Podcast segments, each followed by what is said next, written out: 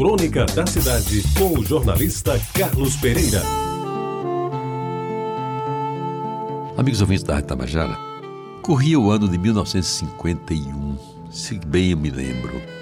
Estava eu com os meus 12 anos e há pouco tempo havíamos nos mudado de casa. Tínhamos saído da Rua da Concórdia, hoje senador João Lira, em cuja casa de número 508 eu tinha aberto os olhos para o mundo.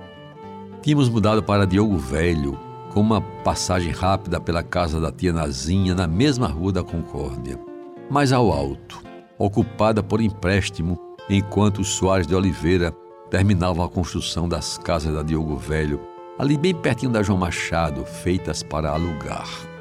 A mudança tinha sido feita à noite todos carregando na cabeça os poucos móveis, resumidos à mesa de comer, cadeiras de palhinha, um sofá velho muito usado, camas patentes faixa azul, as indispensáveis redes de dormir, a velha e pesada máquina Singer em que minha mãe costurava as roupas de todos e a inesquecível mesa com tampo de mármore que abrigava um filtro de barro do qual saía a melhor água do mundo.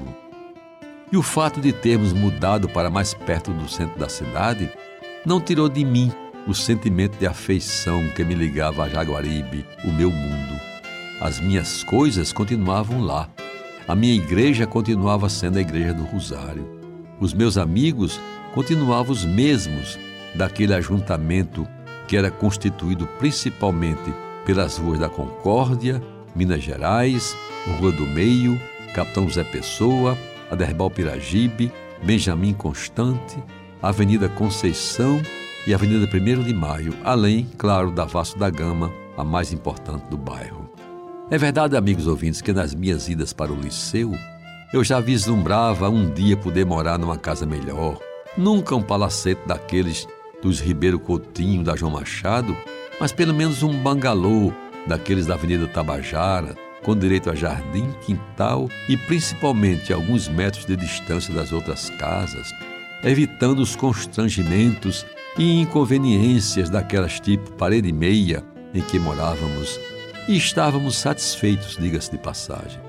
Mas não é menos verdade que tudo não passava de um sonho, posto que a mudança para Diogo Velho já se constituíra numa vitória das maiores, por todos saudada com merecido entusiasmo, sobretudo pela minha mãe, principal defensora da troca de endereço.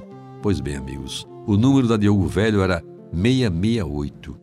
E ainda hoje, quando ali passo e vejo a velha casinha, às vezes até paro para senti-la mais de perto, mas ato contínuo me vou, deixando ali um misto de nostalgia e tristeza, produto da lembrança de um tempo marcado por uma vida difícil, mas rica de fatos e acontecimentos que assinalaram de modo definitivo a minha adolescência.